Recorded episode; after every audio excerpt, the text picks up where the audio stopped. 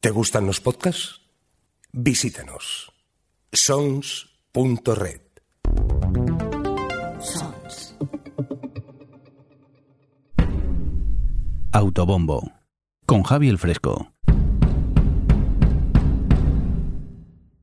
Muy buenas y bienvenidas y bienvenidos una vez más a Autobombo, un programa en el que hacemos entrevistas a los componentes de la red de podcast Sons. Hoy tenemos con nosotros a ni más ni menos que a Vanessa, que la conoceréis en Twitter por arroba van-gesa. Y cuando digo gesa no es con G ni con J, sino con H y dos S. Hola Vanessa, ¿qué tal? Hola Javi. Muy bien, muchas gracias por decir tan bien mi nick en Twitter. Yo hay, hay, que decir que he tenido, he tenido problemas porque siempre le he llamado Vangesa y no es Vangesa, ¿no? No pues, es. Pues no. No, siempre No. me equivoco y siempre lo digo mal. Sí, no. sorry. Es Vanessa. Lo único que puse dos mm, signos que no sonasen en principio. Pero como somos tan anglófilos aquí, nunca me lo hubiese esperado, mira. No, pero somos anglófilos, pero decimos. Para lo que nos interesa, ¿no?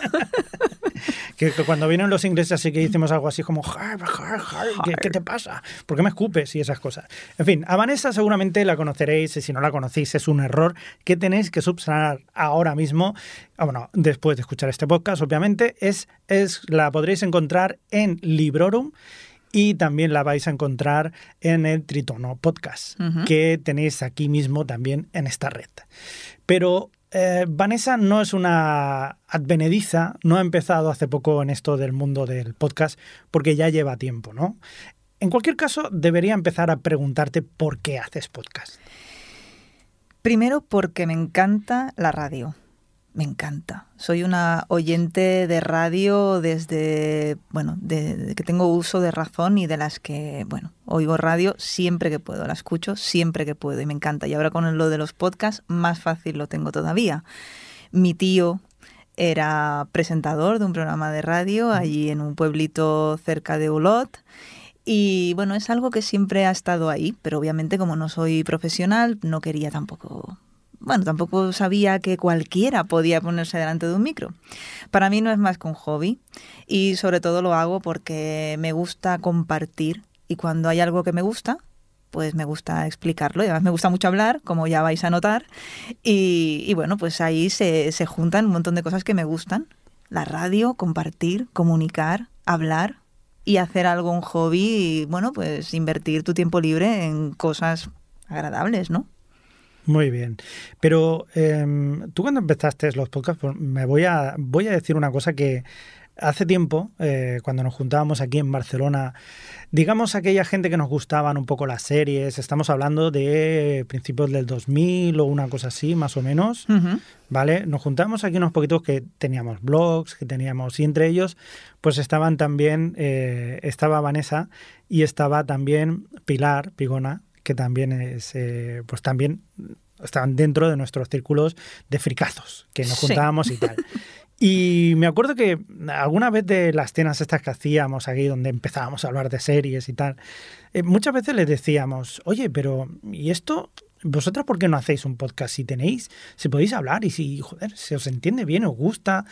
Sería, o sea, est- estaría muy bien que hicierais.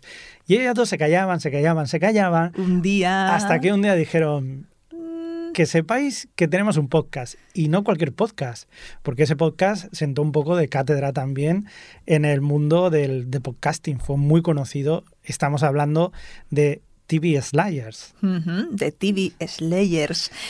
Eh, empezamos en 2009 y estamos ahora en 2019, pues imagínate si ha llovido. Mm, La verdad que fue una época chulísima, lo pasábamos genial.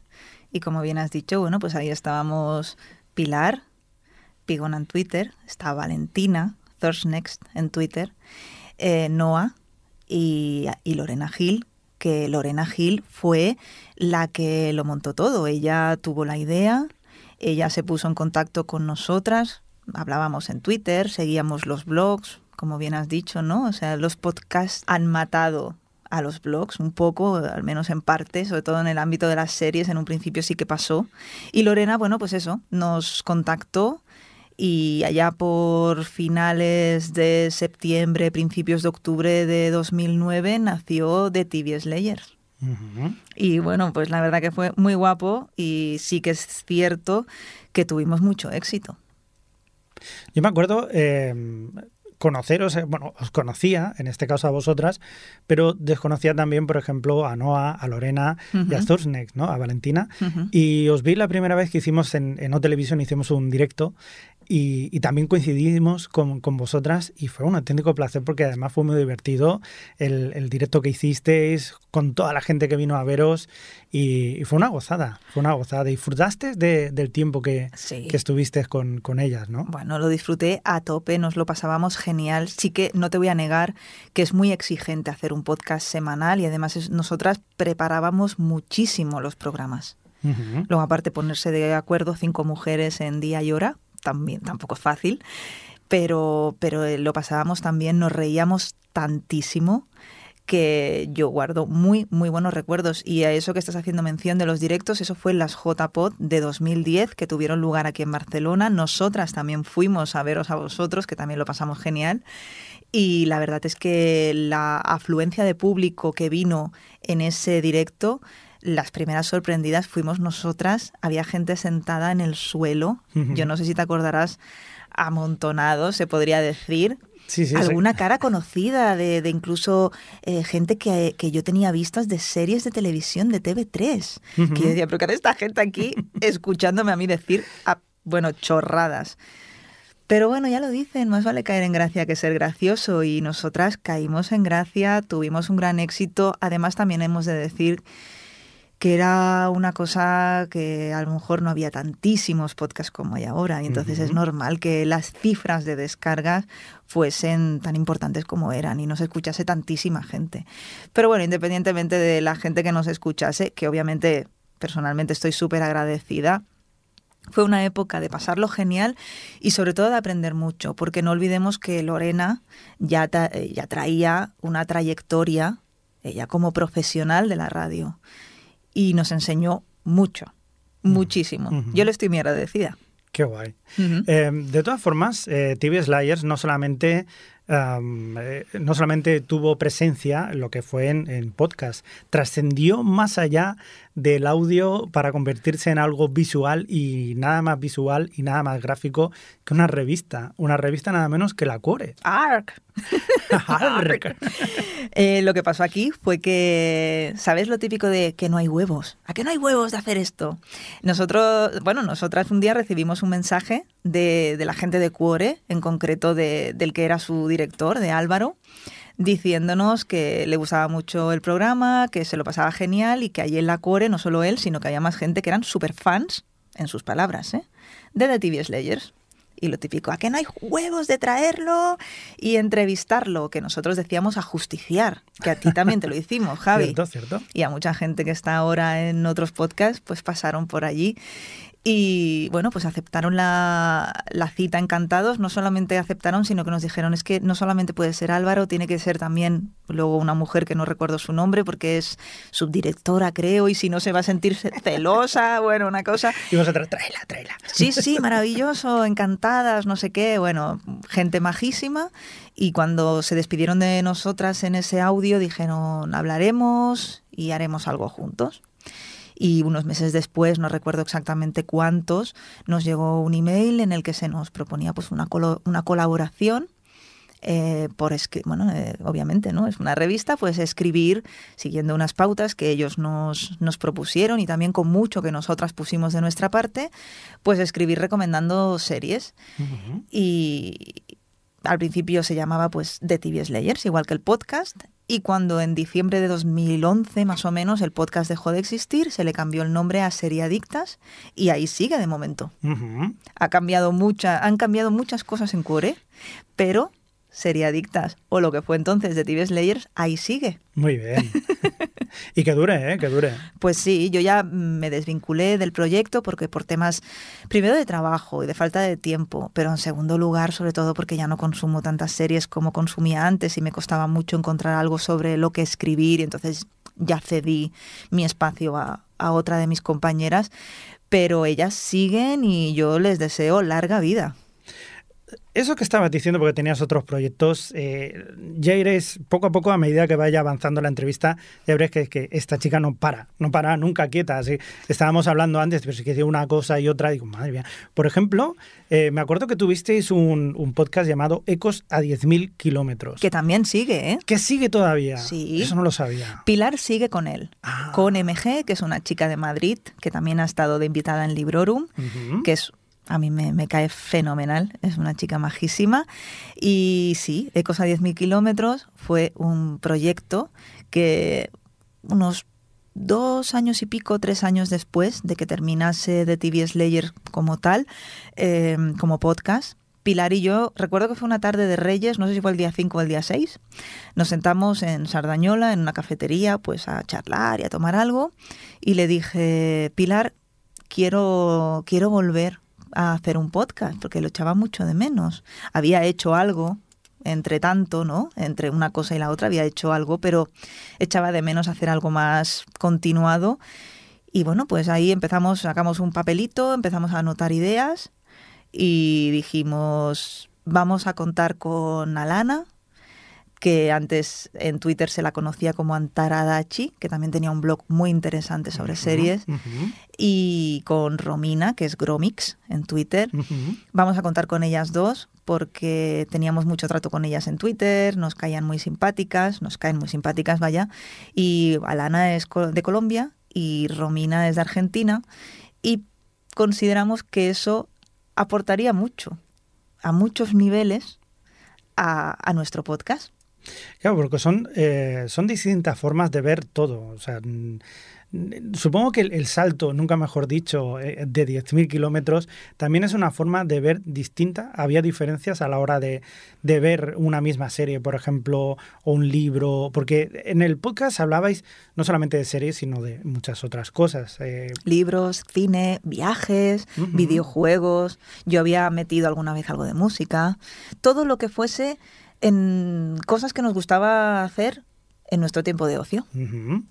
Y, y veías esa diferencia, se notaba y eso enriquecía también lo que era el punto de vista del podcast. Era una cosa que no se percibía a simple vista, pero sí que había algo subyacente, no solo en el acento, obviamente, que es lo que más llama la atención, ¿no? Introducir estos nuevos acentos, estos acentos diferentes, no nuevos, sino diferentes al de, al de Pilar y mío.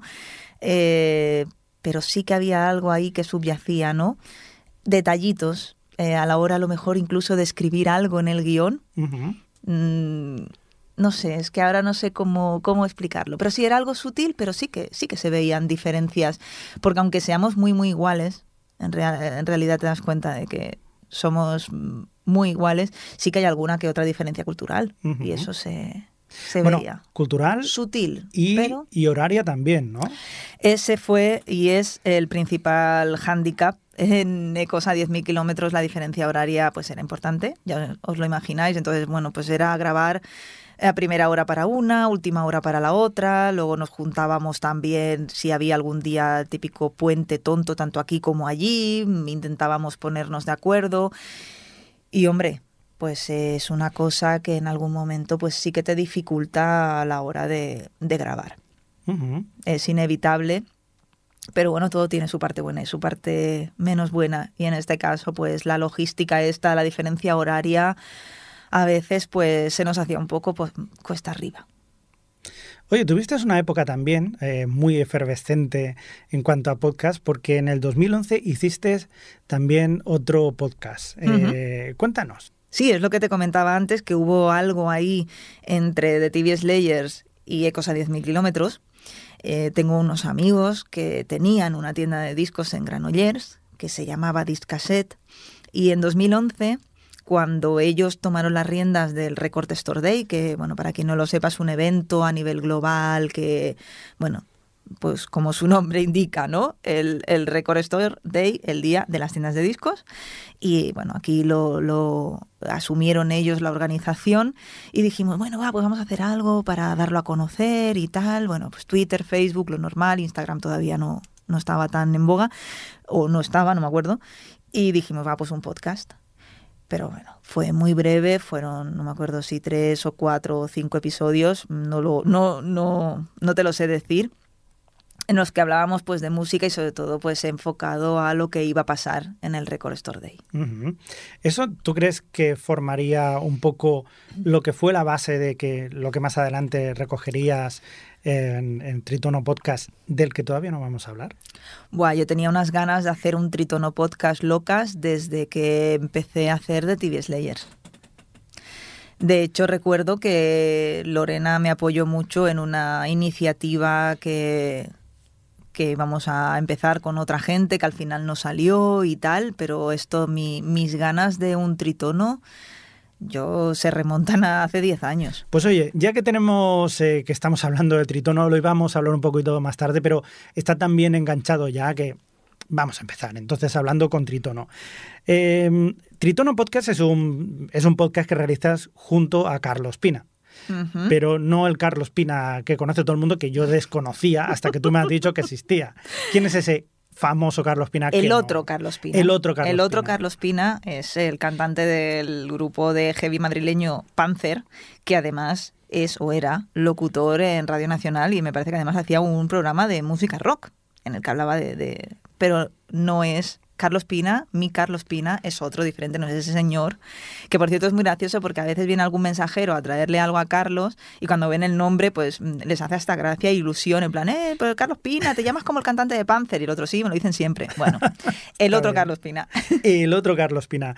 De hecho, es muy curioso porque, claro, Tritono Podcast es un podcast también de, de lo que yo conozco como música heavy. ¿Vale? Que yo no soy experto en este tipo de música y para mí todo lo que suena así yo le llamo música heavy, que es un error, ¿no? Mm, bueno. ¿Qué tipo de música entonces engloba lo que está dentro de Tritono Podcast? Nosotros para hacerlo más inclusivo, porque dentro de lo que es el rock y el heavy metal o el metal hay tanto subgénero, es una familia, yo digo, es una familia tan grande que yo no siento necesidad de ir en busca de otro tipo de música. Nunca la he sentido, bueno, desde que escucho esta música no, no siento la necesidad, porque eh, hay infinidad de subgéneros. Entonces, para hacerlo inclusivo en el sentido de eh, abarcar lo máximo posible, decimos que es sobre rock y metal, pero no lo dices mal si dices música heavy. No que no lo digas mal, sino que no hay un bien o un mal en esto, ¿no? Si entrásemos a ser más específicos, pues cada programa tendríamos luego que decir, hoy hemos hablado de bandas de metalcore, de power metal, de no sé qué, y yo la verdad que lo considero innecesario. Creo que con decir rock y metal o incluso rock y heavy metal, pues se entiende perfectamente. Vale, perfecto. Es que, a ver, tengo unos colegas en un programa de radio, Ujú. una radio local en Ripollet, que, que, bueno, siempre me vacilan, siempre le vacilo yo a ellos, me dicen melonitas y me dicen envidioso. Y, y a ver, yo siempre le llamo los heavy, los heavy, y se me cabrean mucho. Pero bueno, también Sí. yo me cabreo cuando me dicen melonitas. O sea que. A mí, tampoco- ¿sabes lo que me dicen? ¿Qué? ¿A ti te gusta esa música? Esa. No, ah, pues así. no lo pareces. Esa, no lo parece. Sí. Pareces una persona normal y sí, todo, ¿no? ¿no? lo pareces. Y yo me quedo como... Y al principio, bueno, al principio digo, ¿no? Porque cuando era jovencita, eh, me- a lo mejor si me lo hubiesen dicho me hubiese incluso hasta molestado, ¿no? Hmm. Luego lo pienso, que no me lo decían porque sí que iba a lo mejor más disfrazada, pero me hace mucha gracia, ¿no? De, oye, no lo parece. Ay, una vez una peluquera, ¿sabes lo que es una peluquera, no? Me suena, me suena. Eh, una vez una, una vez una peluquera me dijo, Vanessa, ¿tú vas a eso? Porque me iba a un concierto de Iron Maiden. Pero si esa música es música de tíos, Fíjate. de tíos. Sí, sí, sí, sí. sí. En fin, Ay, qué cosas. El, el, el heavy, el heavy, el heavy, El así. heavy. Qué cosas. Qué duro, ¿eh? Qué duro. También hay que decir que la música. ¿Tú crees que había diferencia entre la música de los 80 o los heavies de los 80 y los heavies que hay ahora? sí, ¿Sí? sí, yo creo que sí. Y todavía están entre nosotros. Ay, Dios mío, están Los, ocultos. mira, el otro día hablábamos con un chico que tenemos en el despacho que decía que eh, él le llamaba los, los metal pacos. Y recientemente en, en Facebook he leído a una chica que decía, ya están aquí los true pacos, o, ¿sabes? Los true. Yo soy metal, me- yo soy heavy auténtico, ¿no? Mm. Y entonces ya todo lo que se salga un poco de lo que yo considero auténtico, que son esas bandas de los 80, eh, pues ya es como lo moderno, ¿no? Bueno, es que eso yo me parece que, que pasa en todos los géneros, porque probablemente hay gente muy metida en el flamenco que ahora ven a Rosalía y les parece un escándalo, ¿no? Que a eso se le pueda considerar flamenco.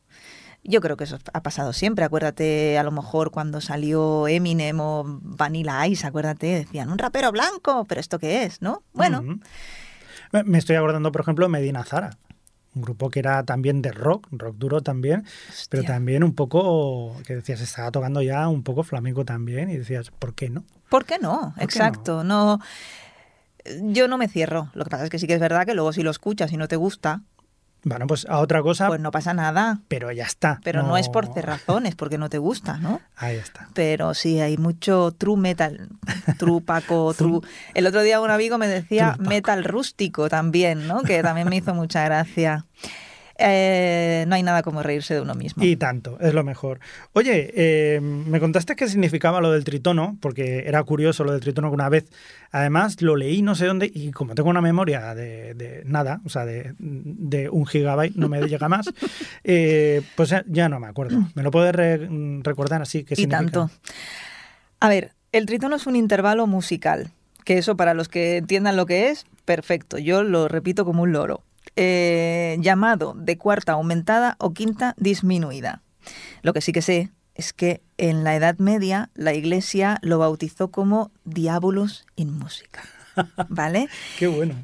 ¿Por qué? Porque decían que el diablo se colaba en la música a través de este intervalo, porque era un sonido diabólico. Realmente es un sonido oscuro, es un sonido pesado, que genera tensión, también tiene una cadencia que podríamos decir de tipo sexual, y es un sonido que aparentemente se decía que se utilizaba para invocar al diablo. Vaya. Así que naturalmente la iglesia lo prohibió. Mm, Muchos años más tarde, Wagner lo usó, de hecho. Pero lo que a nosotros nos interesa es que en Birmingham, un guitarrista llamado Tony Iommi, fundador de Black Sabbath, retomó este intervalo musical y de bueno se basó en, él para construir los riffs de su canción, de sus canciones y así se dice que nació el heavy metal.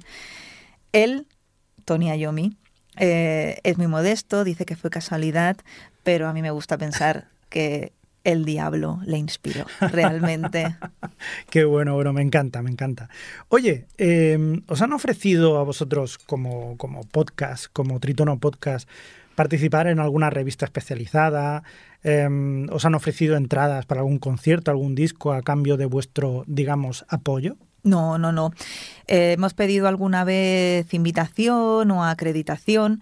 Alguna vez nos han dicho que sí, hace mucho tiempo, que de hecho ahora estoy pensando que no recuerdo si nos han dicho que sí para el tritono o habrá sido algún blog hace mucho tiempo. Es que no. Pero vamos, que últimamente si hemos pedido alguna cosa nos han dicho que no.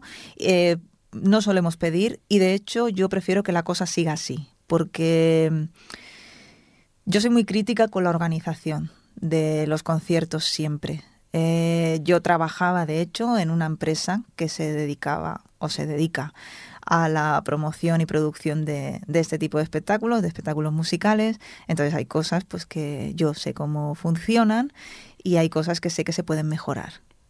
Y entonces, claro, si yo voy a ir a un concierto del que se me ha regalado la entrada y voy a sentir una mínima obligación de decir que todo estaba bien con la organización, pues eso no me va a gustar. Yo no puedo hacer eso. Y bueno, no quiero sentirme en esa, en esa posición, ¿no? Tampoco. Entonces, bueno, pues yo pienso, mira, mientras me puedo pagar la entrada, me la pagaré e iré. Si algún día me invitan, fantástico, pero vamos a seguir diciendo realmente lo que nos parece. Entendemos que la organización no tiene nada que ver con lo que luego la banda nos ofrezca, pero sí que tienen todo que ver en la organización y hay veces que la organización de conciertos y festivales dejan tanto que desear que no puedes hacer menos que criticarlo, porque lo merecen. Porque en vuestro podcast, además mm, de estas críticas que hacéis de conciertos o de discos que escucháis, eh, me parece curioso porque no utilizáis música. No, porque claro, es que está no prohibido, sino que está el tema este de las GAE y demás. Y nosotros antes sí que usábamos, pero hacía, usábamos solamente unos segundos porque había ahí como una ley no escrita que podías hacerlo, no sé qué, pero luego ya hablamos con, con Mirindo y nos desaconsejó el uso de música con derechos. Y la verdad es que en un principio puede parecer un poco raro hacer un podcast de música sin música. Sin música. Pero mi podcast favorito es, eh, aparte de Tritón, obviamente, es That's Not Metal, que es un podcast en origen eh, británico, aunque bueno, uno su principal eh, integrante, ¿no? La persona que, que, lo lleva se ha ido a vivir a Los Ángeles, pero, pero ellos no ponen música. Es un podcast, pues como, eh, como el nuestro, no, el nuestro es como el suyo. El que, bueno, pues hablan de sus experiencias, de lo que les parece, no sé qué, la gente les hace preguntas y demás. Y, y pensé, ¿por qué no? Es que aquí está la muestra de que se puede hacer. Y de hecho es que yo creo que si tú mmm, quieres escuchar música, pues hoy más que nunca lo tienes súper fácil, ¿no? No hace falta ni que compre los discos. Es verdad. es verdad. Eh, eso me recuerda una cosa. ¿Tú cómo disfrutas más entonces la música en casa o en concierto? ¿Es fácil hoy en día escuchar música? ¿no? Eh, uh -huh. ¿Y concierto fácil. es fácil también? No tanto, no tanto. ¿Y cómo disfrutas tú mejor? Yo disfruto más en vivo. Obviamente depende del concierto, porque hay conciertos que luego llegas allí y el cantante lo hace fatal, o es al aire libre y llueve, o la gente que hay alrededor es asilvestrada o lo que sea, pero bueno, en principio, en principio te diré que en, en directo, pero Vale. sí que no es tan fácil ir a conciertos, sobre todo a conciertos grandes en los que tienes que mm, hundir el F5 ahí como si no hubiese un mañana de refrescando la página y comprando entradas con más de un año de antelación. Caray. Hemos entrado ahí en un juego, sobre todo ya te digo en conciertos grandes, en los pequeños no pasa tanto. ¿A cuántos conciertos crees que ha sido? Más o menos, ¿eh? No, supongo que va a ser difícil esto, pero así a grosso modo en, en tu vida. A grosso modo, ¿vale? Yo diría que estoy en torno a los 160 o así, ¿Qué que dices? parecen mucho, pero es que no lo son. Pero claro, mmm, luego están los que no me acuerdo, los que no tengo entrada. Yo tengo unos álbums de fotos muy Mm. bonitos en los que meto las entradas. Ajá. Que claro, hoy en día también pasa que no tienes esas entradas tan chulas que tenías antes. Es verdad. Ay, qué vieja soy. Eh, No, pero sí es verdad, antes lo estábamos hablando, que antes te comprabas una entrada y era como, como un billete de lotería o de la. Fábrica Nacional de Moneda y Timbre Mm. con los hologramas para intentar que no se falsificaran y tal. Sí. Hoy en día ya es como... Es que se compraba el papel, yo cuando trabajaba en la empresa, pues compraban un papel especial, papel de entrada, que luego se llevaba al- a la empresa de artes gráficas, era todo un proceso. ¿eh? Ahora, eh, bueno, pues compras la entrada online, eh, te la tienes que imprimir tú, luego encima te estás cobrando unos, unos gastos de gestión que no entiendo porque me la imprimo yo, que me estás cobrando aquí extra. eh, y bueno, y son feísimas, con una foto ahí en, en blanco y negro. Yo con todo mi cariño las recorto para que me quepan en el álbum, que normalmente no me caben, en fin, todo mal. Todo Mm. mal. Pero bueno, volviendo a tu pregunta, pues eso, yo creo que en torno a los 160 y algo, lo que pasa es que, claro, si luego también aquí estoy incluyendo festivales, que dentro de un festival, durante tres o cuatro días, ves a muchísimas bandas. Entonces, yo creo que, que sí, que debo rondar eso, pero creo que me estoy quedando corta, es que no lo sé. Uf, uf. No son tantos, ¿eh? Si cuentas que yo el primer concierto grande, que yo tengo entrada y tal, fue en el año 93, no, no son tantas, ¿eh? que te quedan unos seis conciertos al año, una cosa así, Mm. que no está nada mal. Cada dos meses irte a un concierto, Y cuenta festivales. Es que los festivales ya... y- Claro. Y, y cuando trabajaba en la... Pero ta- también te digo una cosa, en los festivales tú vas a ver una actuación, luego Mm. vas a ver otra, sí que es verdad que aprovechas el viaje o la entrada, pero no dejas de ver a- de actuaciones distintas, de grupos Claro, a eso me refiero, ¿no? Que, que yo te digo, yo te cuento festival como un show, No. pero no es así. Un festival, pues puede haber ahí ocho shows o más, ¿no? Entonces es muy difícil hacer el cálculo y cuando trabajaba en la promotora productora de conciertos, a los que iba que porque estaba trabajando allí o a los que me invitaban que no recuerdo o lo que sea, claro, No todo eso no, no, Claro. no sé, no los puedo contabilizar, pero bueno, vamos a dejarlo ahí en... Bueno, lo dejamos en 200, ni para ti ni para mí. Vale, Eso me, me re- siguen pareciendo pocos. Bueno, si tú lo dices, me parece bien, me parece bien. ¿Cuál es el concierto que más has vibrado tú? Tu mejor concierto, vamos. Es trampa, ¿no? Bueno, no, trampa no. Lo único que no se puede elegir uno es muy difícil porque son muchos y porque también la memoria te puede te puede traicionar. Y yo, por ejemplo, ahora te diría que, bueno, pues cosas curiosas o cosas así que, que me han tocado mucho, como el- cuando fuimos a, a ver a Chris Cornell en el Liceo, aquí en Barcelona, meses antes de su muerte. Ujú. Entonces, eh, sí que fue un concierto que me encantó, que además, bueno, fue una cosa muy íntima y muy bonita, pero meses después, cuando eh, te enteras de su muerte, de su suicidio, eh, como que el concierto adquiere otra dimensión y quizá dices, ese es uno de los mejores, que sí que fue muy guay, pero como lo miras en retrospectiva y desde el momento es en el que te has enterado de lo que le ha pasado, lo que ha hecho, pues adquiere otro significado. Luego, sobre todo, pues hay muchos festivales y hablando de Chris Cornell, me estoy acordando, por ejemplo, del British Summerfest en el Hyde Park, que fue un festival que es un festival que hacen cada año en el Hyde Park de Londres y que van alternando géneros. Y ese año pues nos tocó a nosotros. Y vimos, nada más que llegamos, estaba Motorhead, que de hecho también yo vi a Lemmy muy mal y pensé, le queda poco y efectivamente le quedaba poco. Eh, luego tocó Faith No More, que Faith No More también te podría nombrar otro concierto que por casualidad estábamos de vacaciones en Grecia, que hicimos un crucero por islas griegas y por Atenas y tocó allí Faith No More.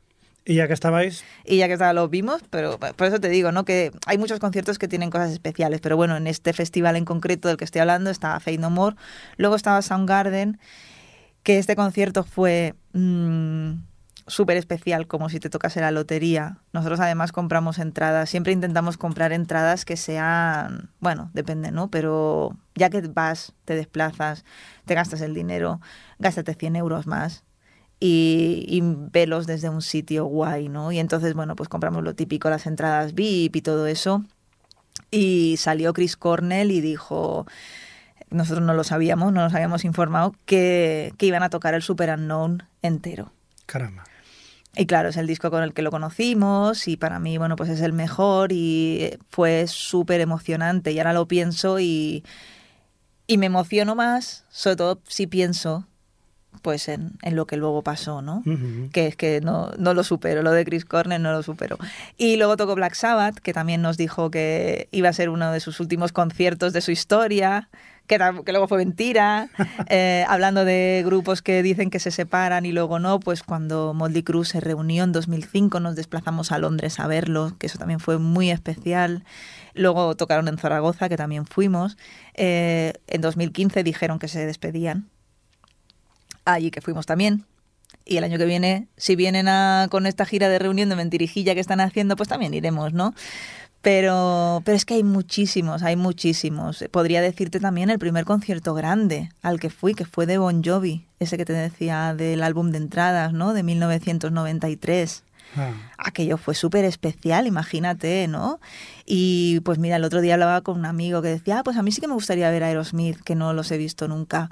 Y yo digo, ojo, pues yo no iría a ver a Aerosmith.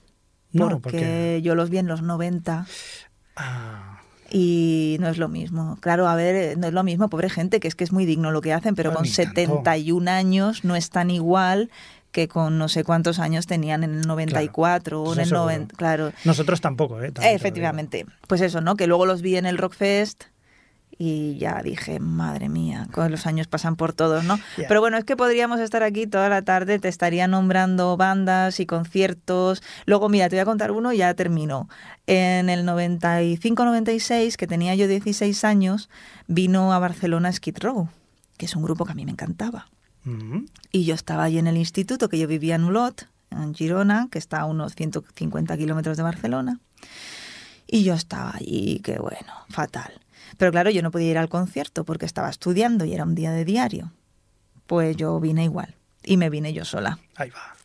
Luego, claro, mi padre vivía aquí en Barcelona, nosotros no, pero mi padre seguía viviendo aquí y ya dormí en su casa y lo llamé por teléfono en plan, oye, que voy, que voy o que estoy aquí, es que no me acuerdo Me da igual. me da igual, pero yo me vine sola, me vine sola y, y lo recuerdo, pues no sé, pues me hace mucha risa porque digo, qué loca, ¿no? Mm. Tan jovencilla y tal. Pero bueno, cuando te gusta mucho una cosa, pues es lo que, lo que hay. Ah, el concierto este de Bon Jovi que te he dicho del 93, tengo que decirte que igual que el de Aerosmith del 94, o también fue en el 93 el de Aerosmith, no me acuerdo. Fui con mi madre. Pues está muy bien. ¿También le gusta?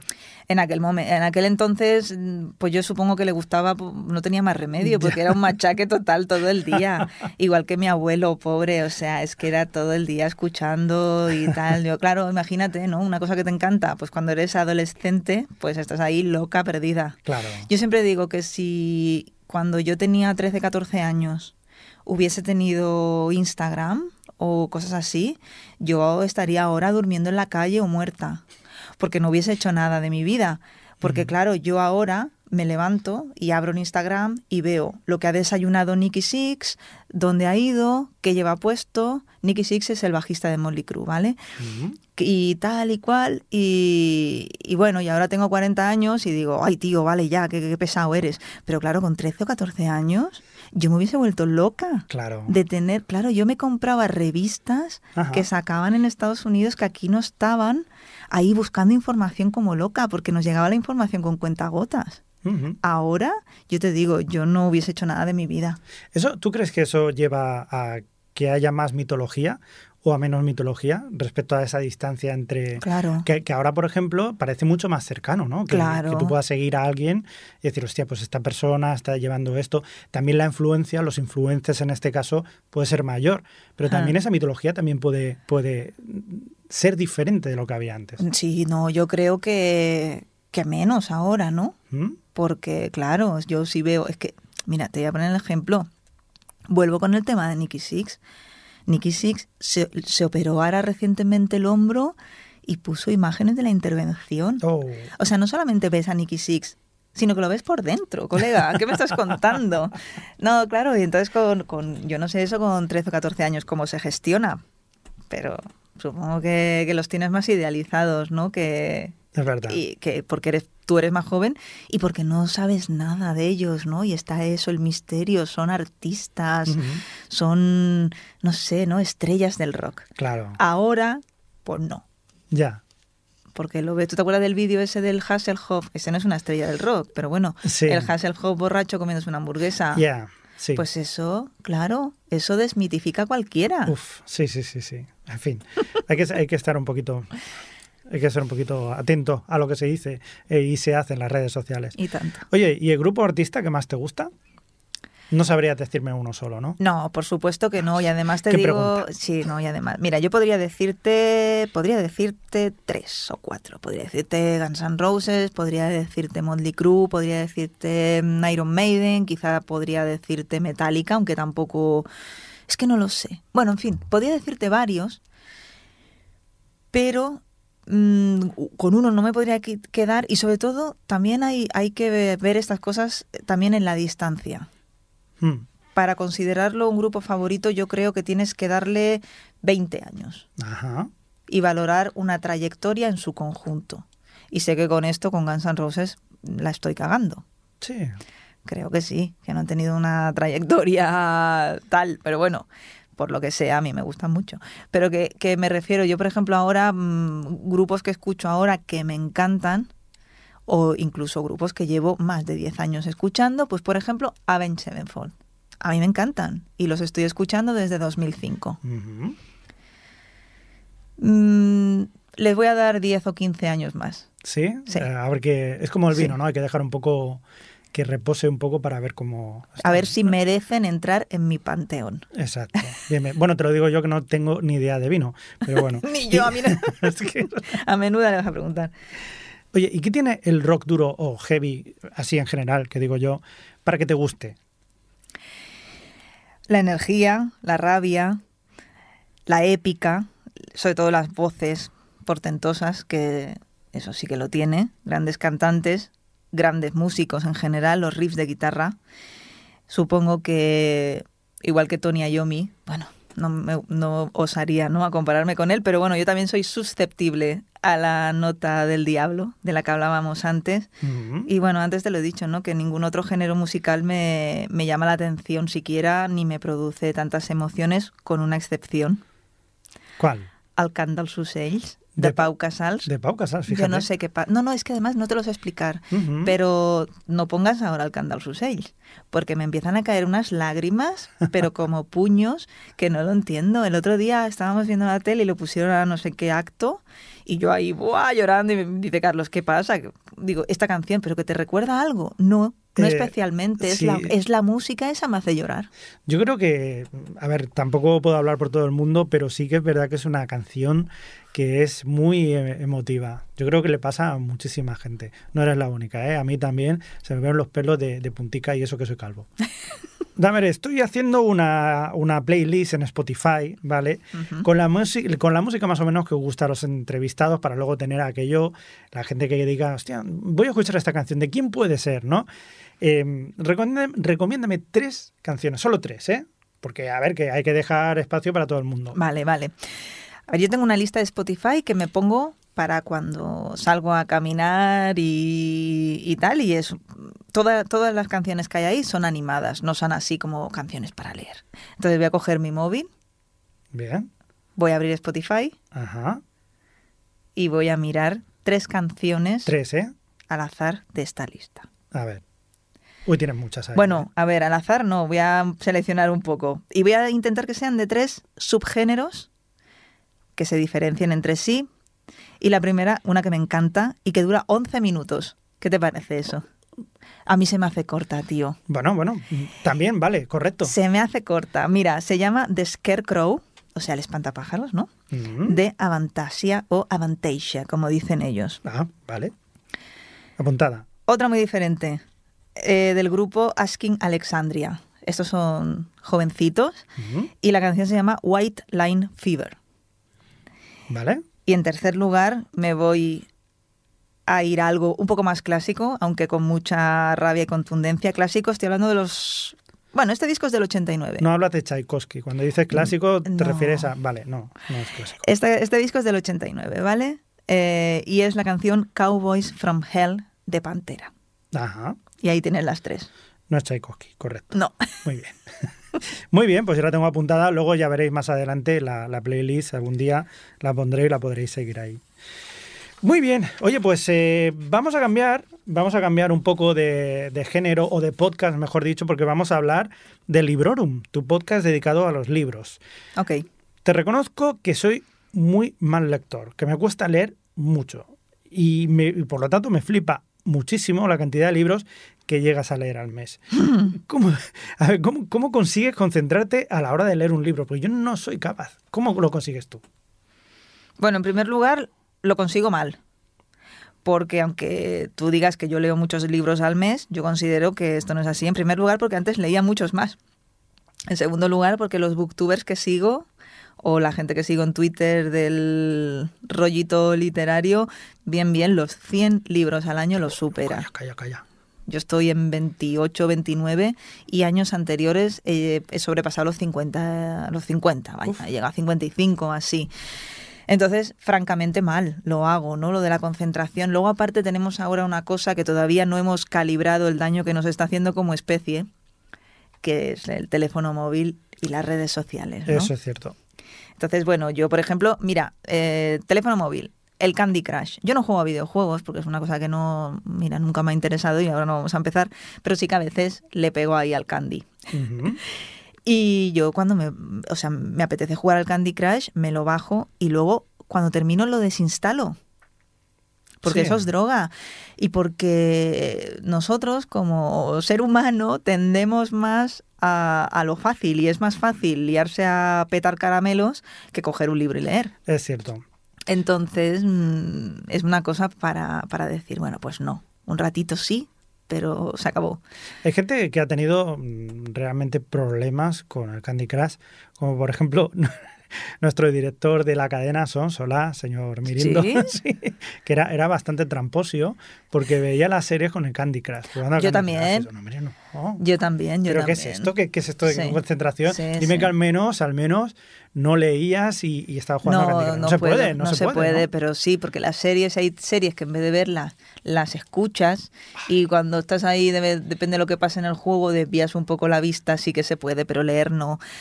Pero bueno, que sí que pues coges el Instagram, Mm, abres Instagram, te lías a mirar También. y te han pasado 50 minutos, ¿eh? Oye, igual ahora mismo hay gente que eh, nos está escuchando mientras está leyendo O jugando a Candy Crush. o jugando al Candy Crush. Leyendo igual no, pero jugando al Candy Crush o mirando el Instagram podría ser. Seguro. A toda esa gente, pues eh, Hola. un saludo. Hola, ¿qué tal?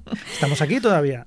Pero es difícil, es difícil. Entonces yo, si tuviese que recomendar a la gente, empezando por mí misma, ¿no? Cómo concentrarse en la lectura, lo primero de todo es poner el móvil en la otra punta de la casa. Muy bien. Oye, y esa concentración, en todo caso, ya volvemos otra vez a has dejado el móvil Eso fuera es. de tu alcance y estás leyendo un libro. Pero si el libro no te atrapa, eres capaz de mantener esa concentración y, y si no, si no te atrapa, ¿qué haces? ¿Lo dejas Sí. o lo, ac- o lo acabas hasta el final? No, yo ya eso de eso cuando te vas haciendo mayor te das cuenta de que cada vez te quedan menos años de vida ¡Ay, Dios! y que y leer libros que no mm, es tontería. Entonces yo tengo ahí como unas pequeñas pautas y reglas, ¿no? Que si depende del volumen que tenga el libro, si en la página 50 no, fuera. Si es un libro mega gordo y estoy dudando, le doy 100 páginas, ¿no? O sea, tengo ahí como, como unas pequeñas eh, acuerdos tácitos conmigo misma, pero yo sí una cosa, ¿no? Pues no, lo de, lo de, lo de no ponerme, lo de no poderme concentrar, eh, ya va por otra parte, pero si el libro no me atrapa, no me gusta, no tengo ningún sentimiento de culpa en dejarlo. Muy bien, muy bien. Buena política. Eh, a ver, hay una cantidad de libros. eh, de hecho, yo creo que solamente escuchar los podcasts de los libros que tú dices, a mí me, produce ya un poco de vértigo de la cantidad de libros que hay. Pero, ¿cómo llegas a, a conocer esos libros? ¿Cómo te decides a leer esos libros que te pones luego a hacer una reseña?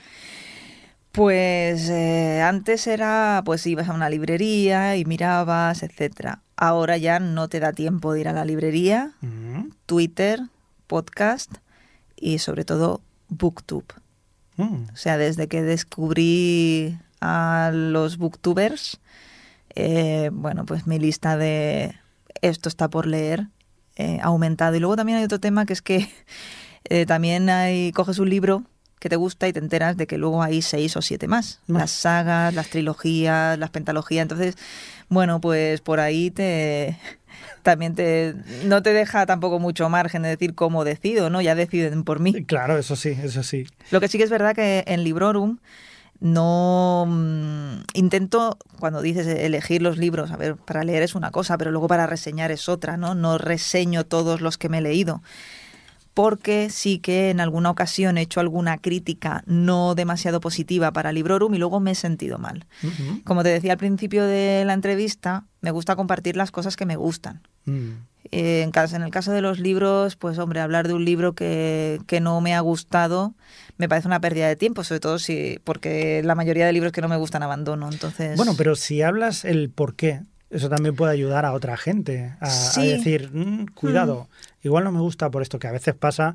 Yo, por Mm. ejemplo, soy de estas personas que entran en Amazon a ver un producto y voy a, las, a los comentarios negativos yo también. a ver qué es lo que, mm, ¿por qué no? Ya, a ver, sí, tienes razón. Y de hecho, a ver, aunque no les, reseñ- no les dedique una reseña, al final de algunas reseñas que hago, sí que intento decir, me estaba leyendo tal libro y lo he dejado porque no me gustaba. O os dije que os iba a reseñar no sé qué, pero he decidido no porque no me ha gustado. Pero es que luego me siento mal, porque ¿sabes qué pasa? Que creo que escribir un libro debe ser una...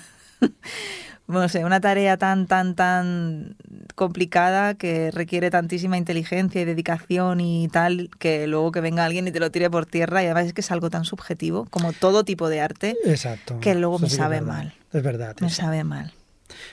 ¿Qué género literario te gusta más? Pues te tengo que decir tres, otra vez, yo soy muy tramposa en esto, Ya veo, ya. porque no me puedo quedar con uno. Eh, cuando al principio de, de, leer así más seguidamente, o sea, ya te estoy hablando de cuando era adolescente, lo que me aficionó más a la lectura, y creo que le pasa a mucha gente, es la ficción histórica. Uh -huh. Y me sigue gustando muchísimo. Eh, y luego me gusta la fantasía y la ciencia ficción. Uh -huh. Me quedaría con estos tres. Uh -huh. ¿Y qué debe tener eh, un libro para que te atrape? Un personaje o varios personajes cautivadores, lo primero, pero eso me pasa también con las series. Si yo no. No que no me caigan bien, porque pueden ser gente mala que odie, pero me, que me llame la atención y que quiera saber lo que les pasa, ¿no? El personaje como eh, hilo conductor, como intermediario entre lo que pasa y cómo yo lo recibo, ¿no? Y en el caso de la ciencia ficción, especialmente me gusta mucho cuando se habla de cosas del cuerpo humano.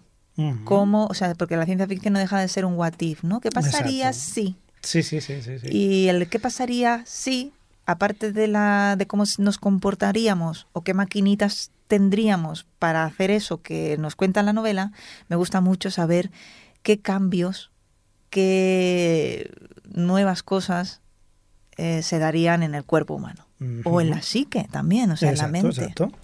¿Y ¿Qué tipo de libro no te gusta?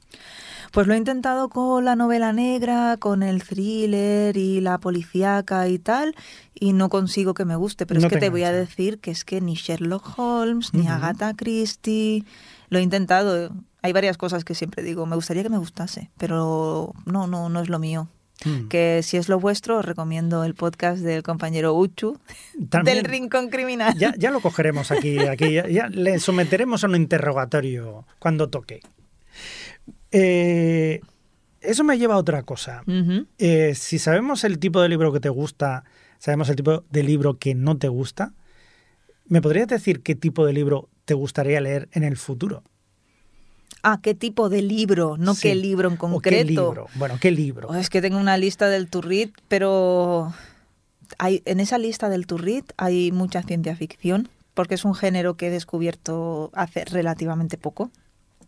Si hablamos en grandes números, ¿no? En las décadas que, pues a lo mejor, que cuánto debo de llevar así como aficionada a la lectura continua, pues a lo mejor 30 años, ¿no? Eh, pues es un género relativamente nuevo para mí y que considero que todavía estoy descubriendo y que me queda mucho terreno por recorrer. Uh -huh. No te voy a decir vientos de invierno. No. Era lo que buscabas. No, no, no, no, no, no, no, no, no, no, no me malinterpretes. que eso no se sabe si se podrá leer, ¿eh? Que a este señor no sé si le queda mucho de digo. vida, que está viviendo muy buena vida el hombre y me alegro por él. Y tanto. Hay que decirlo. Dime un libro que te cambió la vida o que te impactó profundamente. Pues hay un libro de infancia que se llama Boy, Relatos de Infancia, de Roald Dahl, uh -huh. que releí dos veces ya de adulta, una en inglés y otra de nuevo en castellano, que es un libro que quiero que mi sobrino lea, pero me ignora. Mm. Dice que Roald Dahl no le gusta y a mí me clava un puñal en el corazón cada vez que dice eso. Ten sobrinos para esto. Ay, de verdad. Y ese libro mmm, es un libro que, que es que lo, lo, lo, vuelvo a leer ahora y me viene a la nariz y a la boca olores y sabores de mi infancia. Fíjate. Y eso, eso es muy chulo. Y luego también hay otro libro que quizá esto ya es, eh, quizá fue el libro que me introdujo más a la literatura como consumidora voraz, que es Forastera, de Diana Gabaldón, que uh -huh. mi, madre me, mi madre me lo prestó, que yo tenía, fue en el 97, o sea, yo tenía 18 años cuando lo leí por primera vez, de las muchas que luego siguieron. Y, y lo disfruté tanto que era rollo, quiero seguir con esta saga, pero es que además quiero leer mucho, muchas cosas más porque me lo ha hecho pasar muy bien. Oye, esto de Forastera... La serie Outlander. La serie Outlander, sí, fíjate. Sí, sí, Que yo no quería que se hiciese serie. ¿No? ¿Y qué tal ha sido la adaptación? Para mí, bien y mal. Uy. Claro, es que tú imagínate, pues, que conoces a un personaje literario o a varios con 18 años y ahora, tantos años después, tienes que verlos representados en pantalla tal y como un fulano cualquiera ya. o una fulana cualquiera se los ha imaginado. Para nada es como te los has imaginado tú. Joder, ya te digo. Entonces hay, hay alguna decepción, pero aún así creo que es una muy buena adaptación y, y en momentos la he disfrutado muchísimo. Jo, a mí eso me pasó con El Señor de los Anillos. Yo me lo leí con 12 años y claro, cuando llegó a los 2000 yo ya era, vamos, y sí, sí, tenía muchas expectativas, pero bueno, siempre es eso, en tu imaginación. Desde luego la imaginación que tiene Peter Jackson es mejor que la mía, así te lo digo. Bueno, al menos no puso Tom Bombadil, que eso se agradece. Eso lo agradecemos todo el mundo. Gracias, Peter. Te queremos. Dime un autor o una autora que te gustaría conocer para charlar tranquilamente, así como el que no quiere la cosa, ¿eh? Pues me gustaría mucho, pero es imposible Oh, ¿por qué? porque está muerto. Ah, entonces. Y hablar con Isaac Asimov. Oh, Me gusta. Bueno, más que hablar con él, dejar que él hable y yo escucharle, porque yo qué le voy a decir a este hombre, ¿no? También con Roald Dahl, pero también está muerto. ¿Tú te imaginas hablar con Isaac Asimov, que volviera otra vez a la vida, o que pudieras hablar con él y contarle todo lo que está pasando desde su muerte? Pues yo creo que el hombre fliparía bastante. Sí, ¿eh? Yo creo que sí. Y Tendría- tendrías tema, ¿eh? Para hablar. tendría tema y yo creo que se llevaría las manos a la cabeza muchas cosas. Mm. Pero eso le pasaría a muchos ¿eh? autores de ciencia ficción, porque imagínate George Orwell cuando escribió 1984 Guau. eh, y muchos otros, quiero decir, no, no sé, no sé si a veces nos preguntamos, ¿no? ¿Qué fue antes el huevo o la gallina, no? Si, si estas personas fueron unos visionarios o nuestros científicos contemporáneos se han inspirado en ellos para sus creaciones, ¿no? Pues hay ambas, ambas. eh, pero sí que sería una conversación muy interesante. Pero bueno, por decirte a alguien que esté vivo, me gustaría mucho eh, conocer en persona y hablar con él, pero a solas, con Ian, Ian MacDonald, que es el escritor de la trilogía de Luna, que ahora me estoy leyendo el tercer libro. De hecho, hace unos días estuvo eh, presentando su tercer libro aquí en Barcelona, en Oh. Gigamesh, pero yo no pude ir. Pero bueno, es- lo ponen en YouTube, cosa que yo les agradezco muchísimo y me trago todas las presentaciones. ¿De qué va el libro de Luna? Pues están, en este libro se plantea una cosa que tenemos muy, muy cerca, que es la colonización eh, de la Luna por parte de la raza humana. Entonces, cuando llegan a, a- no solamente se habla ¿no? de cómo se explotarían estos recursos, hay unas familias, cinco grandes corporaciones, etcétera, sino que se habla, como te comentaba antes, de los cambios biológicos que las generaciones que ya vengan después, los que nazcan allí, ¿no? Cómo serían diferentes a, nosotros. ujú. Y son cosas que me, me parecen interesantes. Así que bueno, más que nada por decirte un vivo, pues te digo el autor del libro que me estoy leyendo ahora. Está bien, está bien. Me gusta, me gusta. Oye, me ha gustado esta de Luna. Igual, no te creas, ¿eh? Igual algún día, igual algún año me acabo leyendo y eso. Ay, qué cosa. Cambiamos de tema, ¿te parece bien? Sí. Y si no te parece bien, no pasa nada porque también soy yo el que lleva esto. Televisión. Antes estábamos Venga. hablando de Outlander y todo esto que significaba, de TV Slayers también. Sigues series, programas realities desde hace eh, tiempo, Sí. ¿vale? Desde hace mucho tiempo. Em, ¿Cómo ha sido esa evolución? ¿Has, de- has ido dejando de ver series? Me estabas comentando. ¿Para, para qué? ¿Por leer o...? No, no, no, por leer no, sino por pura saturación y por salud mental y porque no me parecía normal eh, generarte una obligación, porque al final eh, eh, parecía eso, de tengo que ver estos capítulos porque si no se me acumulan y acaba la temporada y tengo muchas series pendientes. O sea, es que el- me oía a mí misma decir ese tipo de cosas y me daba rabia. Ya. Digo, no, tía, no, esto no funciona así. Y entonces me dejé llevar, dejé de ver series y las que mantengo y, o las que mantuve eh, cuando tomé esa decisión fueron las que realmente me apetecía ver. Y las que no, se cayeron por el camino y no las, a lo mejor alguna he dicho, ah, pues voy a rescatar tal serie, ¿no? Que re- realmente me parece que no lo he hecho. Pero no ha sido por leer. ¿No? Ah, no, ha sido por, por pura saturación y por aburrimiento. Oye, ¿y tú que has abandonado la secta de los seriéfilos? eh, cuando te viene toda la gente, oye, ¿y no has visto esta serie? ¿Y no has visto esta serie? ¿Cómo llevas esto? ¿Tendrán ganas de volver otra vez a ver series o... eh, mira, paso, chaval. No, no, pues, mira, ni una cosa ni la otra, tampoco me lo planteo. Digo, ah, pues sí, me la apunto, ya la veré. Y luego, la que acabas viendo es la Hmm. que más te ha resonado. Ah, vale. De las 10 series que te han recomendado en una cena con amigos, Sí. cuando el domingo te pones en casa y dices voy a mirar a ver qué... La que te acuerdes, esa Esa es la que tienes. es la que tienes que ver. Está bien, me gusta. Me gusta eso. Me gusta, me lo voy. Y además, en mi caso, que tengo mala memoria, la que me acuerde es que tiene que haber Es sido que buena. te ha seguro. calado el sí, discurso, sí, ¿no? Pues ya está. Muy bien. ¿Y qué series eh, estarían en tu top, pero de siempre, eh? De siempre, de toda la vida. Uy, decime de toda la vida. Piensa la que vida. yo me he criado igual que mucha gente delante de la tele, que se aprendía mucho. Verano Azul, Ahora ya no. es cierto. No, la verdad ¿No? es que la veía, Sí. obviamente, pero no nunca me apa- eh, veía que eran niños raros.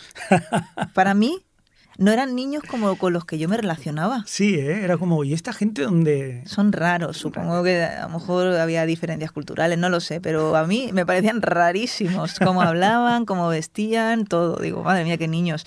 Eh, pero no me voy tan atrás y te voy a decir la primera serie que vi allá por 2005, que fue cuando el boom de las series, quizá antes. No, era antes, era antes de 2005, creo. Bueno, es Alias.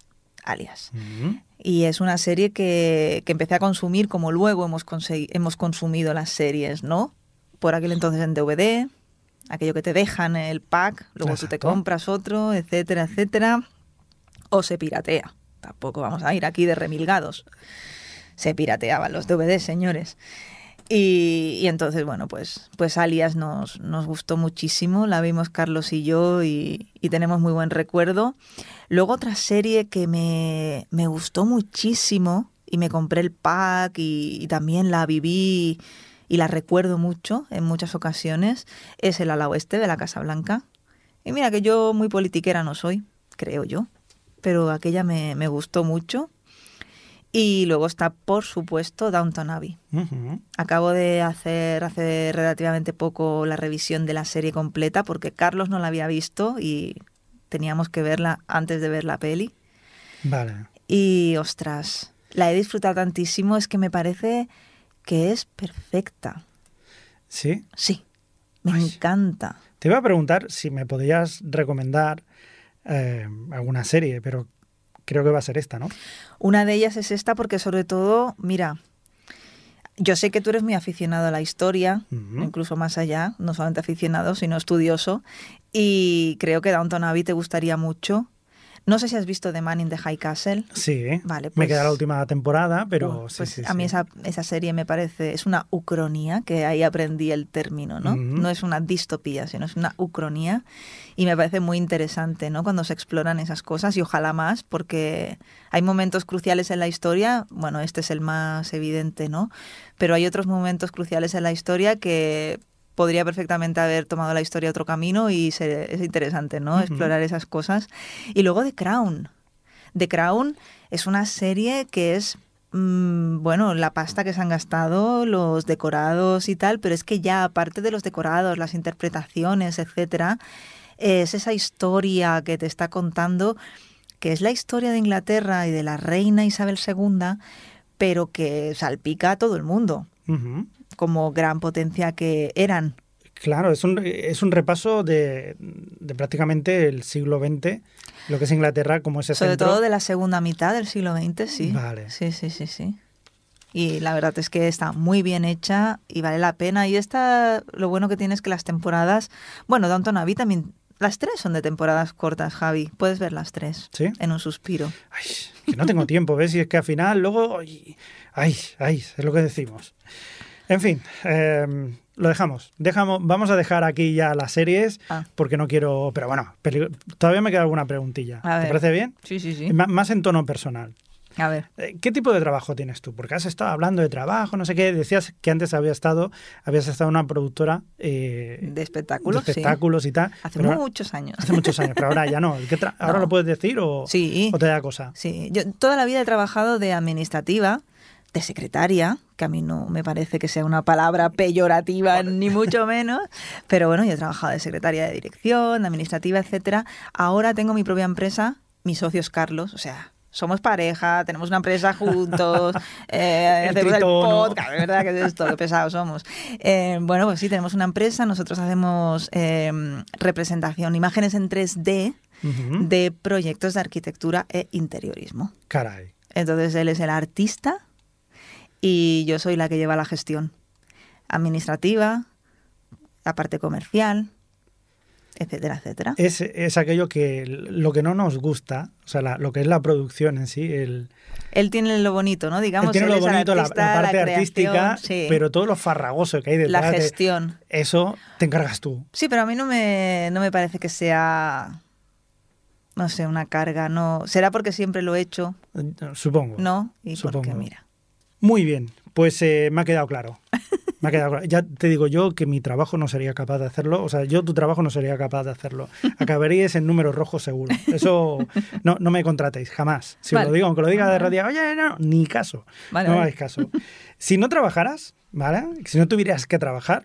¿a qué te dedicarías? Entiendo que si no tengo que trabajar es porque tengo pasta a raudales. Hombre, tampoco tiene por qué ser. Yo no he dicho tal. Digo, mm, bueno, no sé. Claro, es que si- No porque seas rica. Si yo no traba, si yo no tengo trabajo, pero soy pobre, pues me dedicaría a buscar trabajo. Vale. ¿Vale? Pero si no tengo traba- si no tengo que trabajar porque no tengo que tra- por qué trabajar, que lo entiendo así, pues mira, parafraseando a mi admirado Juanito Libritos, que es un booktuber, eh, todo el día leyendo con los pies en alto. Pero bueno, supongo que me aburriría y Seguro. me cansaría y me acabaría doliendo la espalda. Así que me dedicaría al self-care. Esto que está tan de moda, que todo el mundo habla del self-care. ¿Qué es el self-care? Pues el no- cuidado personal. Y para mí, es- pues mira, pues me, eh, me iría pues a hacer ejercicio, eh, haría pues esto, me iría a dar masajes, luego viajaría, por supuesto.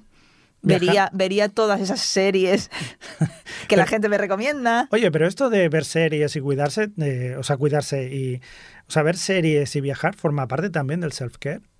Todo lo que te haga se- Sí. eh, estar guay. Sí. Self-care es cuidarte a ti mismo. Cuidarte a ti mismo no tiene por qué ser solamente untarte cremas. Oye, pero a mí esto me parece como hacer lo que te dé la gana. Claro, O sea, pero lo pones en inglés y llamo la self-care. efectivamente. Me encanta. Bien, bien, bien, bien. Ah, que... Vale, me gusta. Eh, cuando, cuando tú eras joven o cuando eras pequeña, ¿te imaginabas que estarías como, como estás ahora? Pues la verdad es que no solía eh, imaginarme de ninguna manera, si te digo la verdad. Mira, ahora me estoy acordando de que mis amigas tenían las típicas libretas donde dibujaban cómo sería su vestido de novia. Mm. Y a mí eso siempre me había parecido pues una cosa tontísima. Y, y si te digo la verdad, no, no lo hacía. Y ojalá ese, esa manera de funcionar, de no adelantarte a futuro, la hubiese mantenido toda la vida, porque creo que eso, el, el estar ahí anticipándote a lo que ha de venir, es lo que nos genera la ansiedad. Y la frustración en el caso de que no se cumpla también. es ya te digo.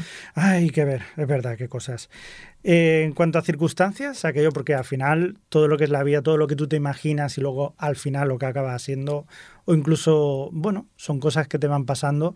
¿Qué circunstancia eh, te marcó a ti la vida para decir, eh, te provocó un cambio? Pues sin duda la separación de mis padres, Hmm. sobre todo porque no solamente es que con 13 años tus cimientos se tambalean, sino porque por, por muy bien que una separación acabe, por muy amistosamente que se haga, los hijos eh, se ven como ahí en un abocados al vacío, en un limbo, ¿no? Porque dices, o sea, yo mi estructura me la desmontan de una manera u otra y mis rutinas me las rompen de una manera u otra.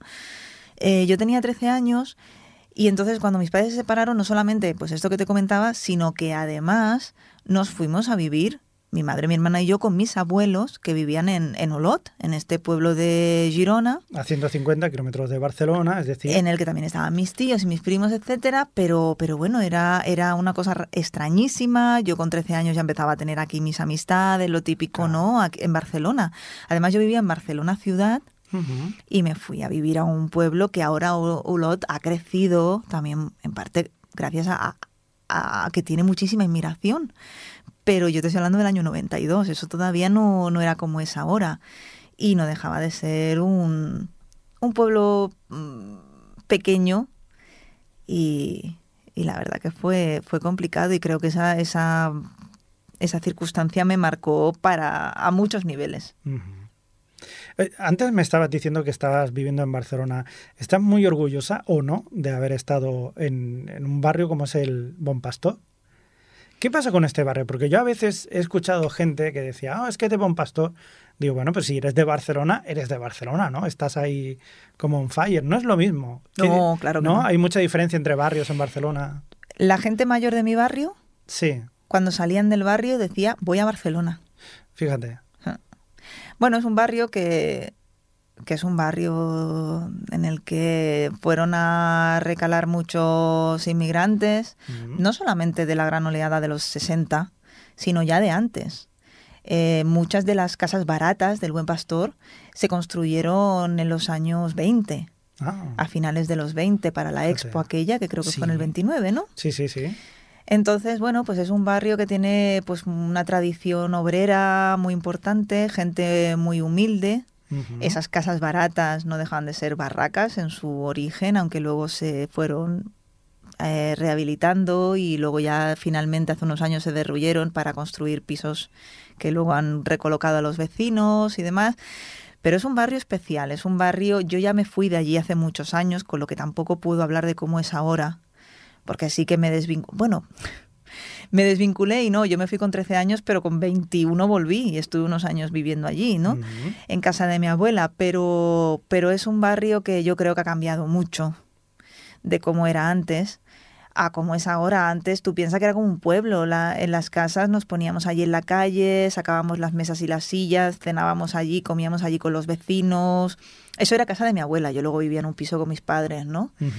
Pero, y luego durante, ya te digo, durante un par de años viví allí con mi abuela, ya de mayorcita. Y sí, es un barrio especial. Y es un barrio que luego yo iba a colegios a otros barrios y tal. Y lo típico, "Uy, cuidado que es del buen pastor, ¿no? Como si fueses así una persona peligrosa. Pero bueno, es, es lo de siempre, ¿no? Es conocerlo también. Es ¿no? Que conocerlo. Muchas veces igual nos centramos en, en- en barrios concretos. Decimos que vamos a una gran ciudad o una ciudad y vemos un barrio concreto y no sabemos lo que es vivir en, otro tipo de barrio. Es diferente vivir allí que, pa- que ir de pasada. Sí que te voy a decir que es un barrio al que la plaga esta de la heroína de los años 80 le cayó como un yunque, le aplastó, Mm. aplastó a toda la juventud del barrio. Yo tengo un primo, primo hermano de mi padre, que murió por la heroína. Tengo un amigo de la familia que murió de sida, derivado de su adicción a la heroína. Y por ahí sí que te digo que, que es un barrio que padeció mucho esa plaga. Muy interesante. Sí, sí, sí. Esto, y además esto da para estudiar muchísimas cosas. Bueno, un- ya, ya hablaremos, ya te hablaré. Autobombo ya- dos. Ya, ya, autobombo dos, ya hablaremos de esto. Eh, todos hemos tenido eh, un profesor, una profesora que, que, bueno, que destaca sobre, sobre el resto, ¿no? Para que, que te, ha, te ha marcado, ¿no? ¿Cuál, ¿Cuál ha sido tu profesora o tu profesor que te marcó? Un jefe que tuve, Anda. sí, en, en esta promotora produ- productora de conciertos, que no diré su nombre ni nada de eso, ni de la empresa ni de él, pero es un tipo, bueno, es un tipo complicado, una persona muy complicada, pero y muy ruda, ¿vale? Mm. Así, una persona dura, una persona que en ocasiones era difícil tratar. Y ahora todo lo que yo viví en aquella empresa estaría extremadamente mal visto. Ahora que lo estoy pensando, no voy a poner ningún ejemplo, pero aprendí muchísimo de aprendí muchísimo de él o por culpa suya, es que no sé cómo decirlo, pero no solamente de él, sino del ambiente que se vivía. Pero bueno, ya mm, resumiendo, pues este este hombre y de hecho me lo encontré después de yo dejar la empresa como siete años después de marchar, me lo encontré de la manera más random del mundo sacando dinero en un cajero en Barcelona y le dije, llevo años queriendo verte para decirte que yo contigo hice la mili. Y el tío se queda así y dice, bueno, pero esto es bueno o malo, ¿no? Y digo, mira, pues creo que bueno, porque aprendí a ratos a las malas, aprendes, ¿no? Yo era muy Claro. jovencita, yo, te yo tenía pf, 20 años. Claro. Encontrarte con una mucho. persona así, te tiene, y más en un mundo como era este, tenía Sí. que haber sido un, un shock, ¿no? Sí, sí, pero luego te vas a trabajar a otras empresas y, dices, tienes el- madre mía, Tienes el culo pelado ya, ¿no? Sí, yo cuando me encontraba aquella una compañera que era así un poco atontada y tal, decía, yo te mandaba allí. te ibas a enterar. Oye, y ma- eh, eh, eso de mandar a la gente, mandarla ahí y tal, ¿dónde mandarías tú o dónde te irías tú a vivir? Sin pensártelo, ¿eh? No, sin pensármelo, yo te digo ya que yo no me voy a vivir a ningún sitio, que yo estoy muy bien donde estoy Ya, y que luego también ya tengo una edad. ya. Pero seguro, ni... ¿Seguro? Seguro, seguro. Sí, sí, sí. A Sí. ver, O, o depende. A De ver. con quién, ¿no? También podría ser. hombre, obvio, obvio, sí. A ver, si viene Carlos y te dice, nos vamos mañana a Islandia a vivir. Pues en un principio, claro, si voy con Carlos, donde Mm. sea. Vale. Pero con unos años menos, no yo porque yo sea mayor, sino porque nuestros padres ya van para mayores. A ver, mis padres son jóvenes, tienen sesenta y poco. Mm. Están entre los 60 y los 65, pero los padres del Carlos sí que a lo mejor ya están más cercanos a los 70 y toquemos madera, están estupendos. Pero dices, ¿dónde me voy a ir yo si mis padres me pueden necesitar? Claro. Y, y ninguna vergüenza ni ninguna No, no, no, no, pena de decir esto, No, ¿no? no, no, no, de hecho, nosotros eh, hace unos años tuvimos la oportunidad de, por trabajo, nos ofrecieron ir a vivir a Londres y es una ciudad que nos encanta. Pero vivir allí, primero porque queríamos nuestra independencia con la empresa, no queríamos estar allí que nos controlasen, ¿no? Pero aparte, dices, ¿me veo viviendo aquí? Pues a lo mejor prefiero vivir allí y, y ganar lo que ganan aquí. No, Oye, si se puede. y no vivir aquí con el agua al cuello, ¿no? Claro. No sé, y luego también hay otras cosas, ¿no? Porque cuando se habla de, ah, yo es que aquí se está muy bien por el sol, el no sé qué, te dicen, ¿qué cateto eres? No es de catetos, tío, es la pura verdad. Si, si tú tienes una vida buena aquí, pues yo es que yo estoy a gusto. Al final es cuestión de disfrutar lo que se tiene y. Pues sí. Sí, sí. Muy bien, muy bien. Pero en el caso de que fuera de viaje, aquello, yo es que tampoco viajo mucho. Entonces, yo le pregunto a la gente, ¿dónde, ¿dónde me recomendarías a mí ir de viaje? Pues a ti que eres una persona tranquila, Sí, tú ten en cuenta que lo máximo que he ido es a Andorra, que a otro país lejano ha sido Andorra. mira, pues no me voy a alejar mucho del ¿No? tema montañas. Ah, bueno. Eh, y el tema naturaleza, que creo que te gusta, Sí. y además te gusta también la historia, Sí. pues yo te diría el, el viaje que hicimos hace dos años en verano, que fuimos a Noruega. Noruega. Y la verdad que es un sitio precioso, con gente encantadora, con unos paisajes que te quitan el aliento. La gente me decía, ¿vas a Noruega a los fiordos? Toda Noruega es fiordos, o sea, que, que no es- tiene que ir expresamente. Nosotros estábamos...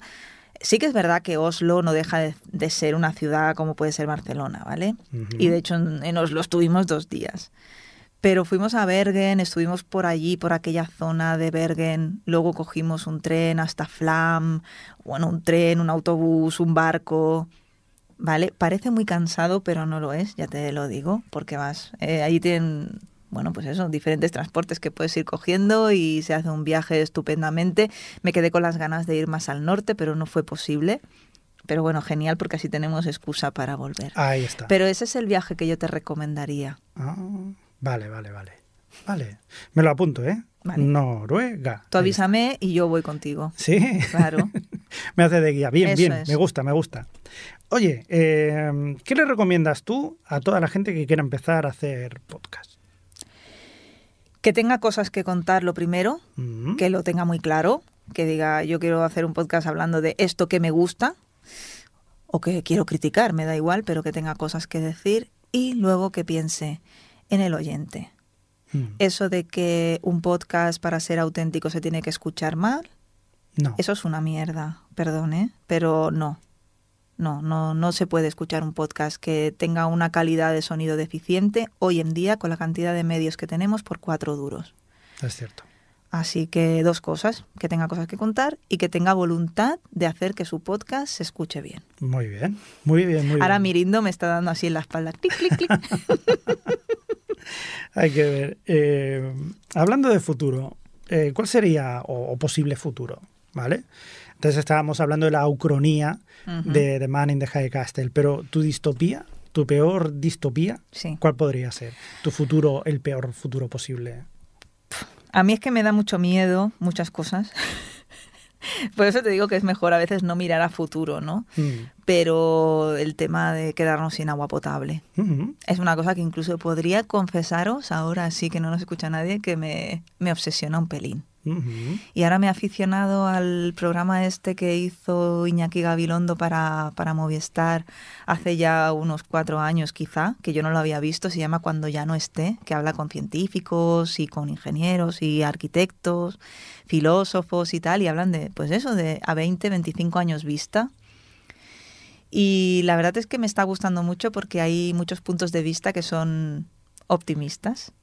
Y los capítulos en los que sale un tío catastrofista lo paso.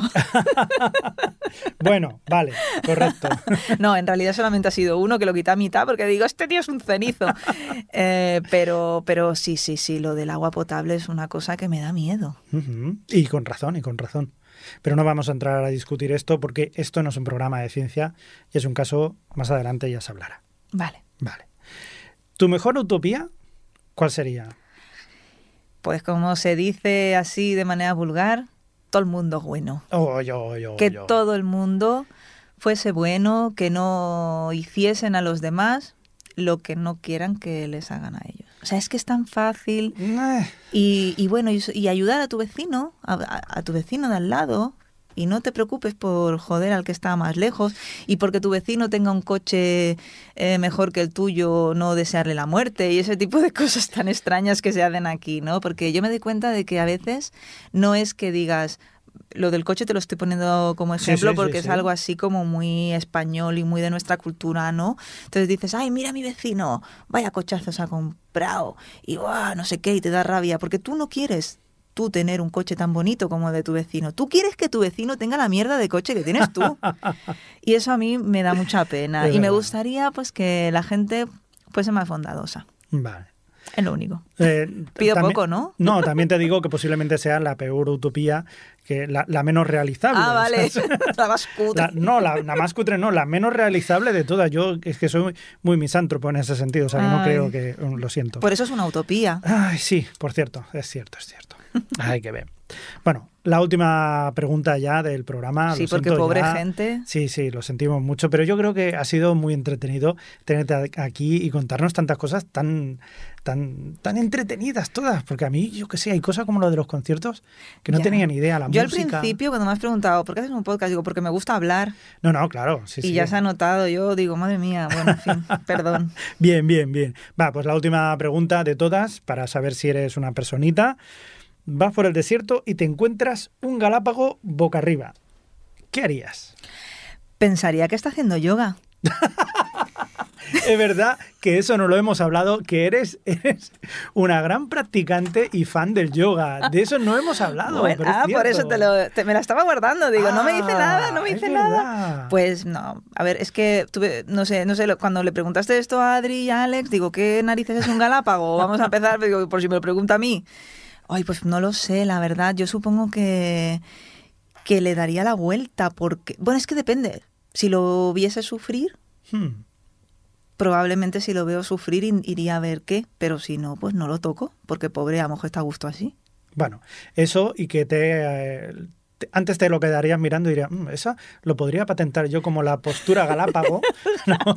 Ahí la tienes, ¿no? Vale, correcto. Me parece bien, me parece. Hay que aprovechar las oportunidades, claro que sí. Oye, pues eh, Vanessa. Ha sido un placer tenerte aquí con, eh, con- conmigo, con nosotros. Has estado mucho rato y más que podrías estar aquí contando cosas.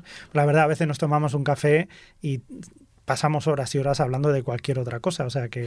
Pero de momento, para empezar a conocerte, a aquella gente que no te conozca, yo creo que es un buen comienzo. Y a partir de aquí, que te sigan tus podcasts, tanto en Sons como en futuros o pasados que hayas tenido. Recordamos Librorum y Tritono Podcast. Pues muchas gracias, Javi, por tu paciencia, porque me enrollo mogollón. Y a los oyentes, si habéis llegado hasta aquí, pues muchas gracias también. Muy bien, pues hasta la siguiente. Adeu. Autobombo. Con Javi el Fresco.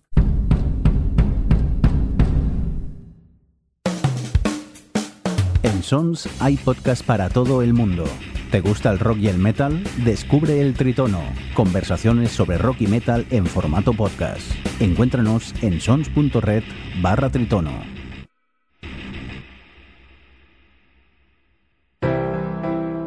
En Sons hay podcast para todo el mundo. ¿Conoces Librorum? Un podcast muy personal de Vanessa de reseñas literarias. Un formato breve en el que encontrarás lecturas recomendadas o todo lo contrario. Visítanos en sons.red barra Librorum.